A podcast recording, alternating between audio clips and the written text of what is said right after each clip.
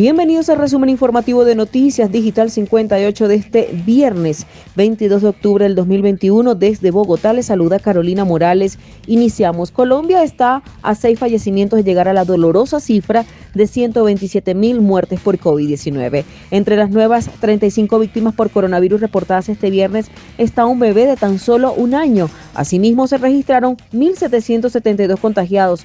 No baje la guardia. Este viernes 22 de octubre del 2021 el Ministerio de Salud informó que se reportaron 1.772 nuevos contagios de COVID-19 en Colombia y 35 muertes. Del total de casos de coronavirus en el país, hay 12.489 activos. Se procesaron 45.608 pruebas, 23.739 PCR y 21.869 antígenos. Y el número de recuperados es de 4.832.049. Según el informe del Instituto Nacional de Salud, se reportaron cuatro fallecidos por coronavirus en las últimas horas y los otros 31 decesos corresponden a días anteriores. El número de muertes por COVID-19 en Colombia subió a 126.994. Este es el reporte completo entregado por el Ministerio de Salud de los fallecidos por COVID-19. Mientras que en Barranquilla se reportaron 8, en Valle 7, en Antioquia 7 encabezan la lista de decesos. Las zonas del país con más casos recientes de COVID-19 en Colombia fueron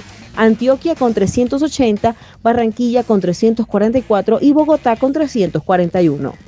Y continuando con más información a través de digital58.com.be, Gobierno firma decreto que regula uso de armas traumáticas. Este viernes 22 de octubre, el Gobierno Nacional firmó el decreto que regula el uso de armas traumáticas durante una cumbre de alcaldes y gobernadores en Montería, Córdoba. El ministro de Defensa, Diego Molano, confirmó que las armas traumáticas deberán tener permiso para que un ciudadano las porte. Así evitaremos el uso inadecuado que se ha visto en las calles, afectando la integridad de personas y de la fuerza pública, dijo Mindefensa. Así funciona el peligroso negocio de transformar armas traumáticas en artefactos de guerra Hoy firmamos el decreto de control y regulación de armas traumáticas que entrará en vigor a partir de la próxima semana con la firma del presidente Iván Duque. Las personas que actualmente tienen armas traumáticas tendrán un periodo de 18 meses para regular su tenencia ante las autoridades. A partir de la firma de ese decreto inicia la regulación y control de las armas traumáticas, más de 500 mil que hay en Colombia.